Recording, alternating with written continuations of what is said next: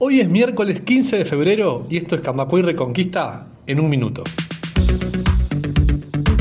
El consejero Pablo Andrade dio a conocer la desmedida inversión que debería hacer el Estado para posibilitar el pasaje de la caja bancaria al régimen mixto según lo que proyecta el Poder Ejecutivo.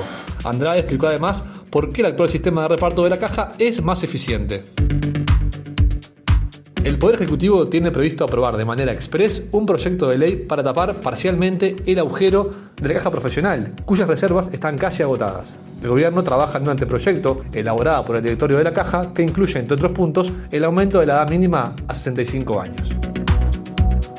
Alejandro Astesiano fue condenado a cuatro años y medio de prisión y una multa de 100 UR por asociación para delinquir, tráfico de influencias, revelación de secreto y conjunción del interés público y privado. El ex custodio presidencial aún mantiene otras causas abiertas ante la justicia.